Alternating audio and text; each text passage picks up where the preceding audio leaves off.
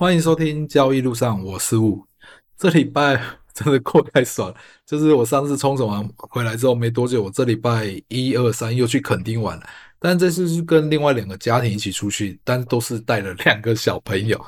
这时候出去其实肯定又跟上次的感觉不一样，因为这时候小朋友玩在一起一起，其实家长又会比较轻松一点，所以我觉得小朋友又有同年龄层在一起，真的会轻松很多。虽然会开始一堆无谓 boy，因为不同家庭、不同个性的小朋友在一起，但是看他们玩在一起真的很开心。而且我们这次去住的是一个包栋民宿，那时候找的时候想说小朋友多一点，如果外面天气不好，可以在里面民宿玩。就那个民宿还有一个不错的地方，它就是有一个游泳池，正在那玩翻了。虽然在下大雨，但是玩游泳池不就是湿吗？所以下大雨玩的很疯。然后经理的一直叫我进去，我说再给我玩一下，再给我玩一下，因为我那时候带了一堆很多东西跑去那里玩。然后小朋友就玩得很开心。原本我们家的大宝其实有点怕水，他都在外面玩。可是玩一玩后，陪他进去的话，他就其实也都玩起来，就玩得蛮开心的。所以这次对包栋民宿、对垦丁的印象都还不错。而且这次去垦丁以后，真的让我吓到我了。垦丁大街上整个人是用炸出来，就是超满的，超级多人的。然后我就看到一堆小朋友，就是高中生。大学生就想到自己以前小屁孩的样子，真的觉得超好笑。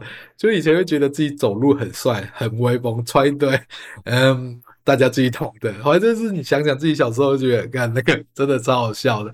但是这就是青春呐，这真的就是青春。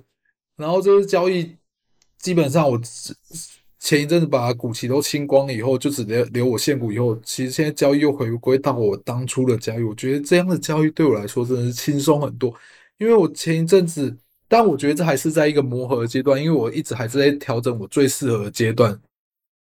因为接下来大宝去上幼稚园的时候，我会有更多自己的时间，因为我觉得我还是需要去配置，因为我现在的交易已经趋近于稳定了，就这些方式都固定，我基本上都可以赚到钱了，而且我现在。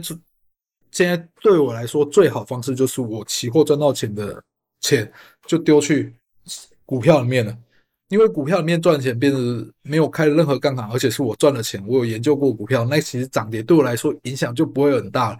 在没有任何影响，就不会影响你波动心理的话，我觉得单才会暴入，也就是这样子。所以我慢慢去想，原本这礼拜要去讲《菲比斯》这本书，但我还有一些没有看完，我就先不讲。但是我觉得每个每一本书你可以去看它。只要里面有任何一个方法适合自己，都是值得的。因为每个人的时间、工作环境都是不同的。菲比斯的方法就是一整天要全天候盯盘，前后要花很多时间。但如果你是没有办法，你硬要去用他的方法，你其实不一定会用得好。但你可以看一整本书以后，里面有哪个方法是你可行？因为菲比斯基本上是股票、股息、选择权，能碰的他懂的他都碰了。但是你不如果不适合，硬要学这套方法，其实会学的四不像，反而不一定赚到钱，反而会赔了更多钱。像我看完书以后，里面从我还没看这本书之前，我就已经制制定好，我接下来用的就是多空配对，就是买强势股，卖弱势股。但这就是要花时间去做，但是这个东西可以在。盘前或者前，呃，开盘之前就已经准备好的东西，你不用盘中去搭，因为我现在自己就是有小朋友，家里要顾，有时候会突然有急事出去，所以对我来说，不用去顾他的东西，对我来说也是最好的。因为我期货交易，其实你如果会有短线，会有长线的交易，我觉得是相对的比较好。为什么会这样讲呢？因为长线的交易有时候会突然碰到事件事件的因素。政治因素突然造成大跌，但是你如果会短线的话，你可以在短线的时候做一个避险动作，去把损失 cover 住。所以我觉得这是好，而且我其实之前在跟我认识比较久，我都跟他讲说，其实我做交易啊，大涨大跌对我来说都是很开心的。不管现在是涨或跌，对我来说都是开心的。这么怎么讲呢？因为我股票买的就是做多，它涨了，基本上你买的是对股票，大盘在涨，你的股票一定会增长。然后跌的时候，其实我也很开心，因为我期货最喜欢就是瞬间的大涨大跌。大跌的时候，因为我股票本来就是做多的，它一定会赔钱的。但是在瞬间的大跌以后，我期货基本上都是赚钱的。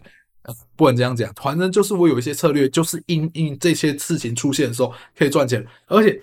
在大跌的时候，我期货赚了钱以后，你不觉得是一件很棒的事情？因为你赚了钱，我就会丢去股票。在股票的时候，这时候它突然大跌的时候，你又可以在更便宜的价格买进股票。所以对我来说，一直这个方式让我交易起来我就很顺心。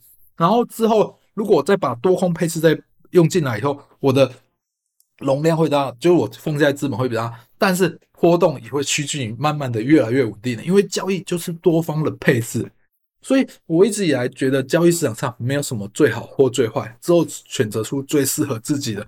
像我前一阵就这样尝试以后，我觉得会影响我的操作，因为那时候我做股期的时候，我其实还有做一个动作，就是其实在股期跟现货开盘的时候，有时候会瞬间有一些价差。我那时候吃那些加差还不错，可那些瞬间吃那加差，所以又跟我原本操作有点打结到。如果我之前有在注意我在部落格的时候，其实我之前发发文的时间都比较固定，但是有一段时间我没有发文，其实那时候我就在做那个动作。